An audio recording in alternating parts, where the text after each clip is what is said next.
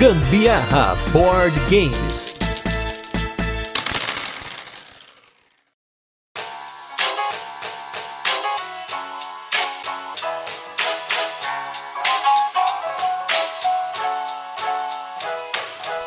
Nossa programação de jogos nacionais, porque esse ano a gente vai bater recorde até o final do ano, vamos de um dos grandes nomes do cenário nacional. Eu sou Gustavo Lopes. E eu sou a Carol Guzmão e esse é mais um episódio do Gambiarra Board Games. E no episódio de hoje a gente vai falar do jogo Isso é Meu. Vamos fazer aquele resuminho de como o jogo funciona, depois tem curiosidades e por fim a nossa experiência com ele. Mas não sem antes o nosso primeiro bloco de destaques da semana, recadinhos e também o nosso review retrô pra gente falar sobre os jogos que já passaram por aqui. E nos destaques dessa semana, vamos colocar dois jogos aqui, um jogo de vaza e um party game que a Carol achou que a gente já tinha falado aqui nos nossos destaques, mas hoje ela vai dar o devido destaque para ele, merecido porque a gente se divertiu muito com ele. O primeiro jogo é o jogo Wanted One Piece. Olha só, a gente falou tanto de One Piece esse ano nos casts e a gente conseguiu um jogo de One Piece nacional e vaza, gente. Olha só, vou queria primeiro deixar a primeira denúncia. Esse jogo é numa editora, uma loja, uma empresa que chama Caseplay, que é uma empresa de brinquedos e tal. E assim como outras empresas que fazem esses jogos para mass market, né, como brinquedo mesmo, não tem o autor do jogo na caixa, no manual, em lugar nenhum. Mas a gente sabe aqui, através do próprio autor, que quem fez essa vaza foi o Robert Coelho, autor do Stonks, do Shakespeare, do Ludus e de vários outros jogos. E assim que ele postou no Facebook, ele só colocou assim: olha só, saiu finalmente. Aí tava lá, Wanted One Piece, tava escrito vaza, eu só comprei.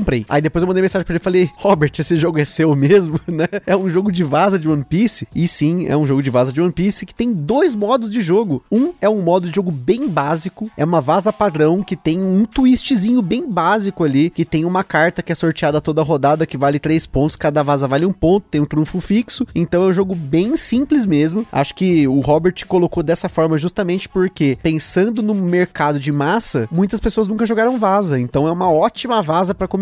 E ele tem um modo avançado que esse sim é muito maneiro, porque ele vai ciclar a cada rodada dois tipos de pontuação diferentes, que ele tem pontuação por vazas que pessoas ganharam igual, pontos para cartas específicas. Então tem um twistzinho assim. Em dois jogadores eu não achei ele tão bacana, mas em quatro jogadores com certeza esse jogo aqui brilha, gente. Brilha porque para você ter uma variante para dois jogadores de uma vaza, é difícil ser uma boa variante. O Stonks, acho que é o caso aí que o Robert e o Luiz Francisco fizeram um trabalho excelente em dois jogadores, mas o Wanted eu acho que ficou ainda a desejar. Claro, a gente não sabe se tem a ver muito com a editora, de quiserem simplificar ao máximo o jogo, né, para tentar trazer um produto para esse mercado especificamente, que a galera que vai ver que tem as cartas com o desenho do One Piece vai comprar, mas eu também fui essa pessoa que viu os desenhos lá do One Piece e comprou o jogo sem saber como ele funcionava. E só fica a única crítica pro jogo aí é sobre a produção dele. Ele é uma produção bem fraquinha, as cartinhas são bem finas, é aquela caixa imensa para dar destaque na loja de papelão, é, componentes destacáveis, é uma qualidade muito ruim, muito fininha. Caberia tudo numa deck box, numa caixa, sei lá, tamanho da Paper Games. Fizeram até tabuleiro pro jogo uma imagem estilo revista ultra jovem, mas não precisava. Foi a editora que quis. A gente sabe, Robert, seu jogo é seu jogo, mas a editora que manda no final, né? Não, mas eu achei a sacada mestre monstra topzera. Realmente foi muito legal. Foi uma surpresa até quando eu vi ali no, no grupo do Gambiarra o povo sem parar de falar sobre o One Piece e que já tinham comprado. O Ministério do Gambiarra não tinha valor nenhum naquele momento, né? Ninguém. Eu cancelei, eu cancelei. Não, foi total. O Gusta autorizou baixar a guarda naquele momento, porque foi impressionante. Várias pessoas ali acabaram comprando mesmo sem nem conhecer. Eu só fiquei realmente surpresa quando eu vi o tamanho da caixa. É mais um empilhando aqui em casa, naquela balança mais não cai dos jogos aqui de casa, porque um em cima do outro, fazendo uma pilha muito louca que uma hora tomba. Que é os jogos, né, tipo, é o Scrabble, o Rumicube, é esse jogo com essas caixas enormes aí que não precisava, né? E pior que estão numa prateleira meio alta, então eu quero só ver como será isso, né? De qualquer maneira, foi bem legal. O Wanted eu gostei bastante. A gente tem um outro jogo aqui que chama o Wanted, eu até pensei que pudesse ser numa proposta parecida, mas Mas Graças quando eu vi Deus que era não. vaza, aí até me surpreendi. Eu, eu gosto do Wanted que a gente comprou na, no Shopee também. Mas Que a gente não tem mais, porque não, não tem mais esses jogos na coleção. é, o, o Gusto E não sumiu. foi na Shopee, tá? Só queria deixar claro aqui que eu nunca comprei jogo na Shopee. Foi Não. no eBay. Foi no isso há eBay, mais de isso. 10 anos. É verdade, eu que confundi, porque eu tô aqui agora no momento na Shopee aqui e Denúncia. aí eu me confundi. Mas teve jogo que você já comprou, acho que pelo AliExpress também. Infelizmente sim, gente. Isso é verdade. Fica essa autodenúncia. Mas isso na época, assim, mil anos atrás. Mas. E não tenho mais nenhum. Gostava do Wanted, voltando nisso, gostava do Wanted, mas eu acho que esse. A gente tá num momento tão super ninja do One Piece. Eu até blusa, camiseta, tenho copo térmico, tenho copos, coisa do One Piece aqui em casa. Então, Quem quem me- já me conhece sabe que eu tô curtindo demais. A gente tá atrasada. Não nos deem spoiler. De qualquer maneira, da hora. Muito bom, gostei demais. E o outro jogo é o jogo Eu Sou Uma Banana, que foi mais um dos jogos lançados pela Grok lá no DOF. E esse jogo ele é um party game que vai até oito pessoas. É isso? Produção? Oito pessoas. E o legal é jogar assim, né? felizes, rindo. Gente, que farra é aquela? Você se sente realmente um maluquinho jogando. Segura essa empolgação. Sério, eu,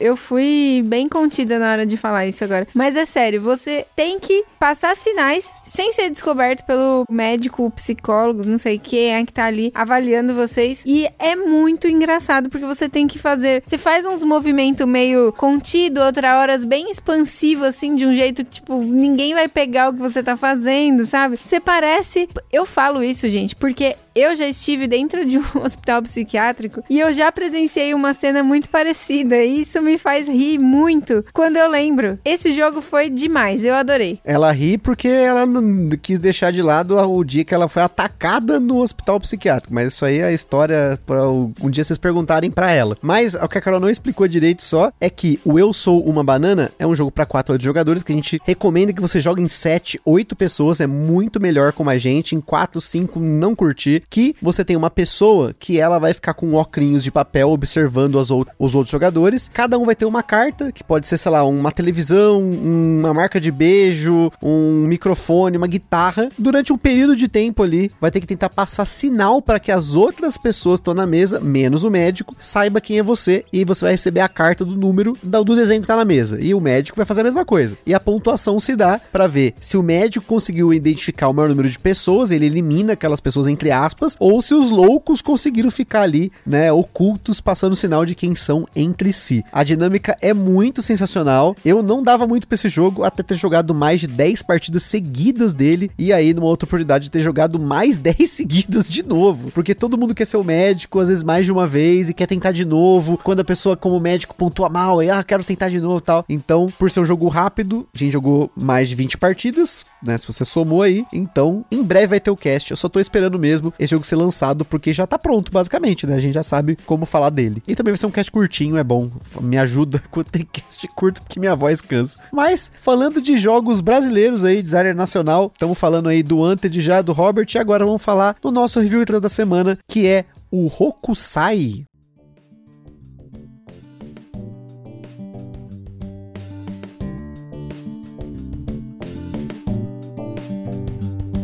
Hokusai foi tema do nosso episódio número 147, um jogo da Bianca Melina e do Moisés Pacheco, vulgo Moita, a.k.a. Moita, que a gente fez aqui o review do jogo quando ele estava indo para o Catarse. Foi lançado pela Ludens Spirit e, gente, que jogo maravilhoso. É um dos meus jogos favoritos hoje de designer nacional, né? Porque ele tem uma complexidade um pouco maior, mas ao mesmo tempo não chega a ser muito complicado, né? Pensando assim, complexo, complicado, não sei se fez sentido isso. Tem o tema japonês, ele tem aquele rondel que tem várias camadas no jogo. E assim, como eu comentei, a gente jogou esse jogo depois do cast, porque nós recebemos a cópia final com as regras modificadas. E apesar de ter curtido jogar o jogo com as regras modificadas, eu ainda quero jogar. Não jogamos ainda o jogo com todas as expansões, incluindo algumas delas que faziam parte do próprio jogo. Se eu não me engano, uma delas, né? Que é uma trilha que a gente comentava lá que você tinha que manejar as suas gotinhas de tinta, né? Depois vocês ouvem, com certeza vocês vocês vão ouvir esse podcast aí, se você ainda não ouviu sobre o Hokusai, mas ele tinha um esquema de você fazer pinturas e você tinha um saquinho que fazia o bag building, né? O gotinha building. Você jogava as gotinhas lá dentro e ia tirando toda a rodada e tal. E aí você tinha um controle dessas gotinhas, tinha alguns bônus e até algumas punições, dependendo da quantidade de gotinhas que você tinha. Isso foi tirado do jogo final. Até a duração do jogo diminuiu, porque o número lá de pinturas que você tinha que fazer, que eram os kakemonos, diminuiu também. Mas ainda assim, acho que até a Carol gostou mais desse jeito do que eu. Então, acabou que juntou o útil ao agradável aí. O, a Carol gostar, eu também ter curtido o jogo, a gente poder jogar de novo. Não, esse jogo é sensacional, ele é muito lindo, você tá ali realmente bem ambientado, fazendo suas pinturas, planejando suas ações, é muito legal. E eu também achei bem melhor agora. Para mim, assim, essa formulação aí eu achei bem legal também. Eu gostei das duas. É, eu gostei das duas, mas eu gostava mais com a trilhazinha de jogando com a expansão, talvez volte, né, esse feeling. E parabéns a Bianca e ao Moita, porque eles ganharam o prêmio Ludopedia de Designer Nacional Expert, voto do júri, e posso dizer que nós votamos no Hokusai. Mas vamos para mais um jogo aí feito aqui no nosso Brasil brasileiro, que é o jogo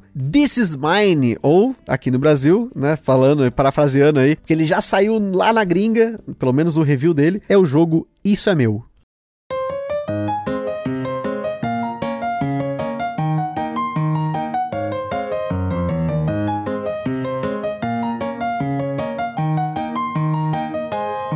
Isso é Meu é um jogo para 2 a 4 jogadores lançado aqui no Brasil pela editora Grok, com partidas que duraram em média de 5 a 10 minutos por jogador, dependendo muito da mesa. Falando de mecânicas, o Isso é Meu tem uma mecânica bem curiosa, que é, acho que a gente nunca comentou aqui, que é chamada de I Cut, You Choose. Eu corto, você escolhe. No caso aqui é mais eu corto, eu escolho também, mas é uma mecânica de draft em que você divide os conteúdos a serem selecionados e normalmente quem divide não escolhe. Mas aqui, como eu comentei, a mecânica é um pouquinho diferente. Além disso, você tem coleção de componentes que o jogo é bem focado nisso. E se você não entendeu o que é esse negócio aqui, não deixe de ouvir a nossa playlist de mecânica do dia. Tá aqui na descrição, tem muito mais mecânicas aí para você aprender, inclusive refletir quando você vê alguém falando que é uma mecânica e depois a gente vai lá e fala que não e a gente é chamado de chato. Na nossa escala de complexidade, ele recebeu 2 de 10, tava bem perto de ser 1, mas pela quantidade diferente de itens que tem no jogo, ele tende a ser um pouquinho mais complexo do que os jogos que a gente classifica como 1 aqui. Na data em que esse cast foi gravado, o Isso é Meu custava uma média de 120 reais. E inclusive lá na Bravo Jogos você encontra o Isso é Meu. Mas também, se você for apoiador do Gambiarra, você vai ter cupomzinho de desconto. Fica ligado lá. De qualquer maneira, galera, fiquem atentos a esta vinheta que vem aí. Vinheta!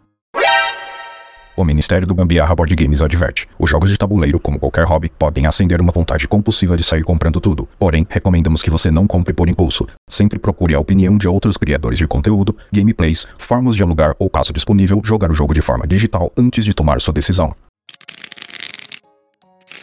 E isso é meu, tio Howard nos deixou para sempre e deixou sua herança para que seus filhos a dividam através de um jogo bem sacana. No jogo, cada jogador é um dos sobrinhos herdeiros do tio Howard, recebendo lotes dessa herança para dividir da forma como preferir, e então os demais vão poder desafiar quem dividiu, tentando pegar a melhor parte para si. A ideia do jogo é colecionar diferentes tipos de bens que vão pontuar cada um da sua forma. O patins você vai precisar de pares, os instrumentos musicais precisam estar em os discos pontuam individualmente, mas se você tiver uma vitrola para tocá-los, eles vão valer mais e por aí vai, tem vários outros tipos de bens. Para isso, no início de cada rodada, um jogador que será o líder da rodada comprará do deck um número de cartas de acordo com o número de jogadores e vai dividir essas cartas em lotes com pelo menos uma carta. Depois de dividir, ele vai pegar a sua ficha de jogador e vai colocar em cima de um lote, dizendo que esse lote é dele. Em sentido horário, os jogadores devem aceitar ou recusar a escolha do do líder. Se todo mundo aceitar, ele leva o lote e o próximo jogador em sentido horário se torna o líder, escolhendo outro lote disponível. No caso de alguém não aceitar, aí que começa a briga, porque ele vai ter que pegar uma carta de dinheiro, que é um ponto de vitória, e colocar em um dos lotes não escolhidos pelo líder. Então ele tira a peça de líder e coloca a peça dele naquele lote. E aí a negociação roda a mesa até que haja um consenso. O jogador que ficou com o lote que sobrou na mesa se torna o líder e o jogo segue até o deck acabar. Ou no caso de dois jogadores, cinco cartas são removidas do deck de forma aleatória, mas quando o deck acaba, o jogo acaba. Importante mencionar que os jogadores começam com cinco cartas de dinheiro e ao longo do jogo existem cartas de maleta que podem aparecer nos lotes que dão um dinheiro para cada jogador. Porém, esse dinheiro é fechado. Quando eu digo fechado é porque é uma economia fechada esse jogo. Eventualmente você pode ficar com pouca grana ou até nenhum dinheiro e aí, como o jogo tem essa economia fechada, você pode fazer uma maluquice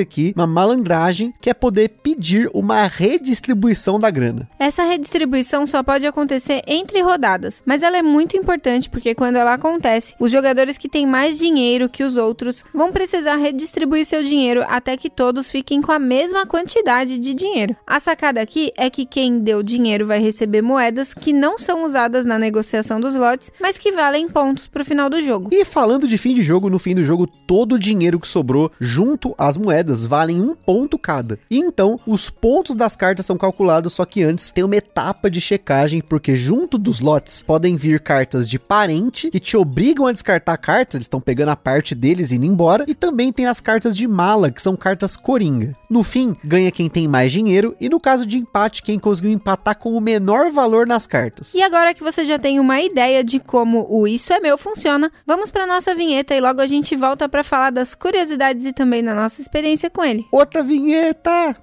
Este programa é um oferecimento dos nossos apoiadores do Catarse. Se você ainda não apoia o Gambiarra Board Games, não deixe de apoiar para contribuir com a produção deste podcast, participar na escolha dos temas e dos jogos, concorrer a sorteios de vouchers nas lojas parceiras, desconto para comprar seus jogos na Bravo Jogos e acesso a conteúdos exclusivos, como o podcast secreto do grupo do WhatsApp do Gambiarra. Além disso, o Gambiarra Board Games tem o apoio da Acessórios BG, os melhores acessórios para jogos de tabuleiro do Brasil. www.acessoriosbg.com.br Bravo Jogos, a sua loja de jogos de tabuleiro modernos. www.bravojogos.com.br Utilize na sua compra o cupom Gambiarra na Bravo e apoie o Gambiarra sem gastar nenhum centavo adicional. Aroma de Madeira. Jogos clássicos, acessórios em madeira e serviços de personalização. Utilize o cupom Aroma de Gambiarra para ganhar um desconto em www.aromademadeira.com.br. E também os parceiros Board Game São Paulo, o maior evento mensal de jogos de tabuleiro no Brasil, todo último sábado do mês, na loja Omniverse, no bairro do Brooklyn, em São Paulo, capital.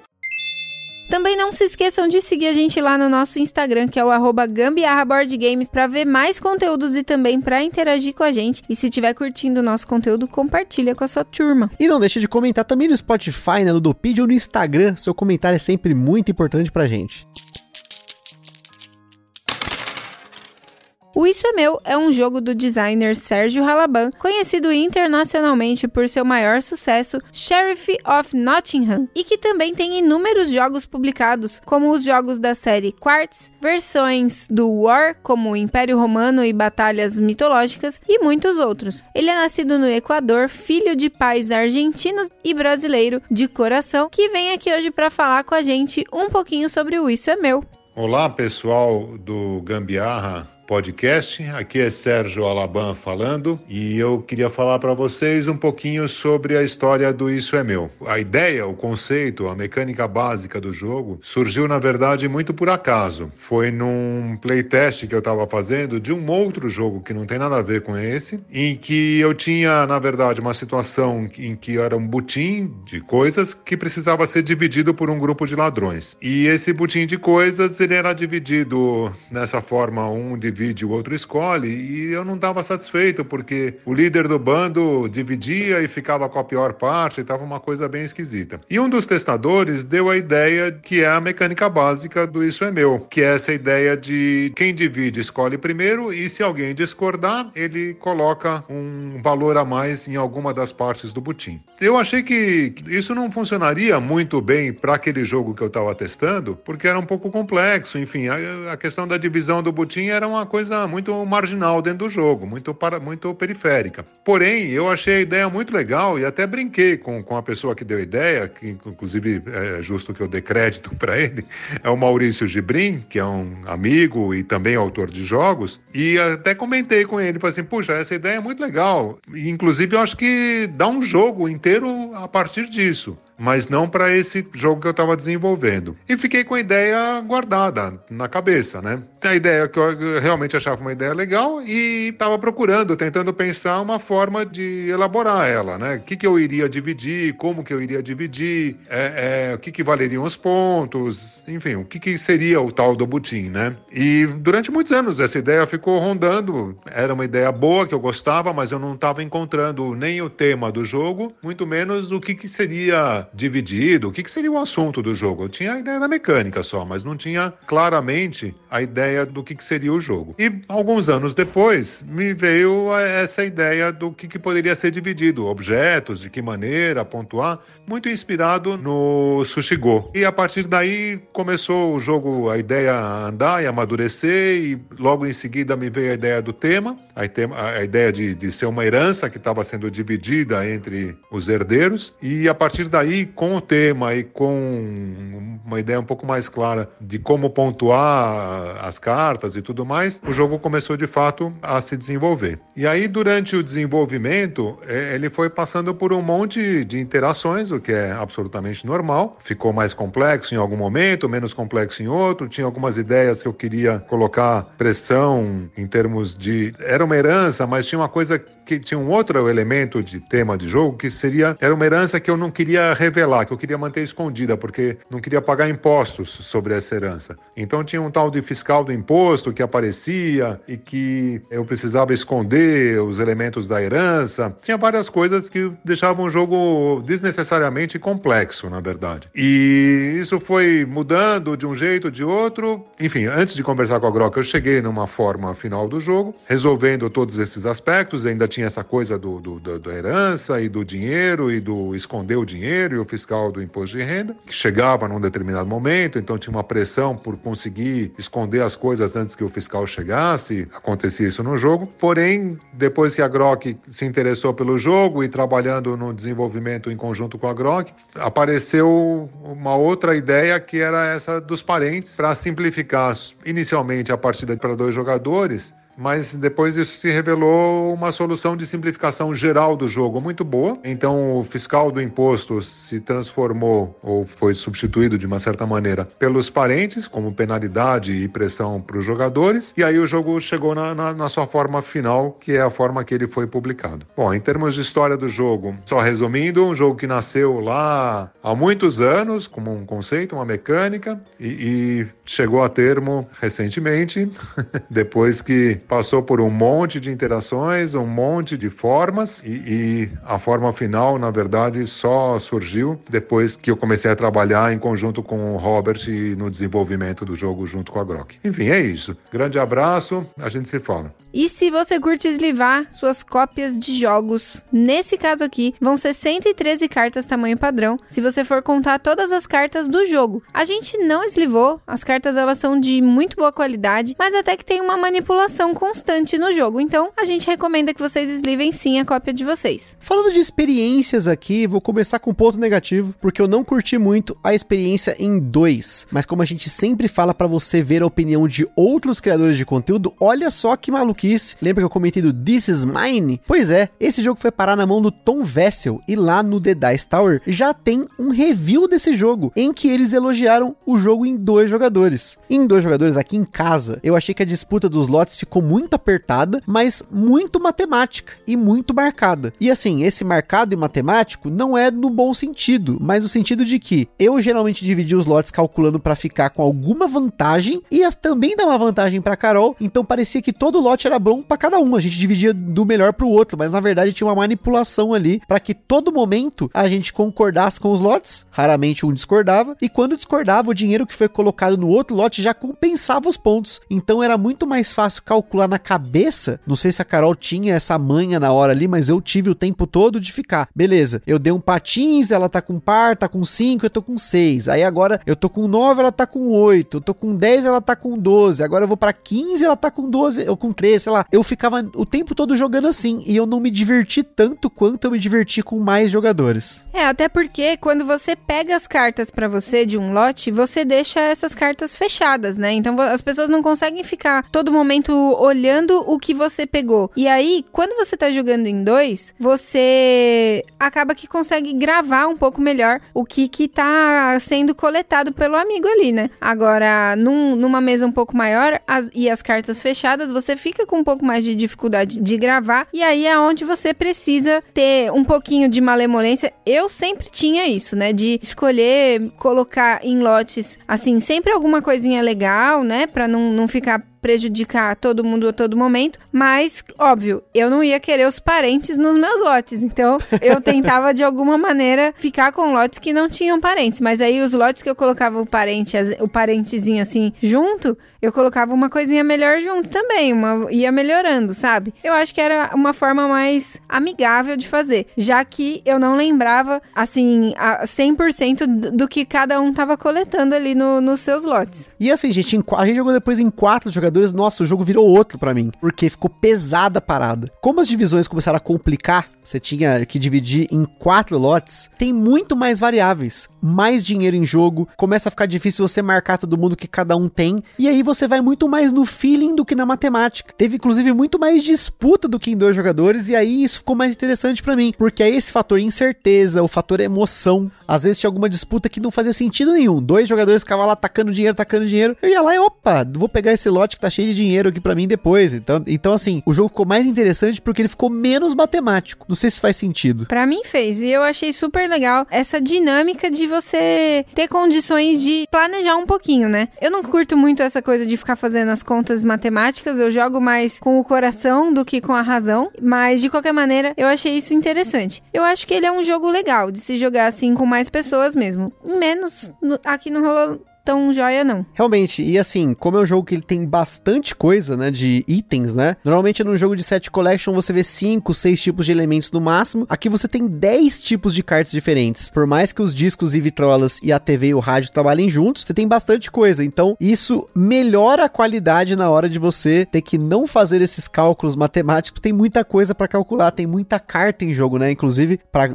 diferentes contagens de jogadores, você tira cartas do baralho, né? Em quatro pessoas tem um baralho bem maior. Isso é uma das variáveis que eu gostei jogando em quatro pessoas. Essa mecânica de I cut e you choose é uma mecânica que eu sei que o Tom Vessel gosta muito, ele já falou muitas vezes dessa mecânica lá no The Dice Tower. Eu tô tentando lembrar se a gente já tem algum outro jogo que a gente jogou algum outro jogo nesse estilo, mas acho que eu tô tentando lembrar, acho que os maus companheiros era assim, você dividia as paradas, lembra que a gente jogava aquele jogo que você dividia os lotes também, tinha uma parada assim? É mesmo, o, o, os maus companheiros acho que tinha alguma pegada nesse nível aí. Mas eu acho que ele não tinha, eu, realmente faz muito tempo que eu não jogo esse jogo, a gente nem tem mais na coleção, mas ele tinha alguma coisa de você dividir, mas eu não lembro se era especificamente essa mecânica. Essa mecânica é bem difícil mesmo da gente ter alguma coisa aqui. Acho que até no BGG tem pouquíssimos jogos que tem essa mecânica. Acho que tem o, o Hanami Koji tem isso, aquele jogo que a gente jogou que tem as geixas lá, mas eu, eu agora parando para pensar assim, quando a gente tá falando, eu não consigo lembrar de muitos jogos que tem essa mecânica. Então, é uma mecânica rara, né? Acho que não deve ter mais do que 120, 150 jogos com ela,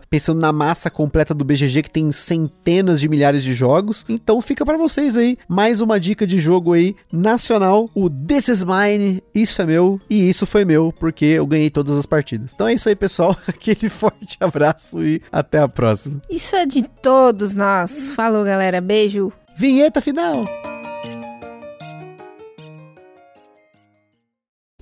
Está perdido com tantos episódios? Consulte na descrição o nosso índice completo de episódios e playlists.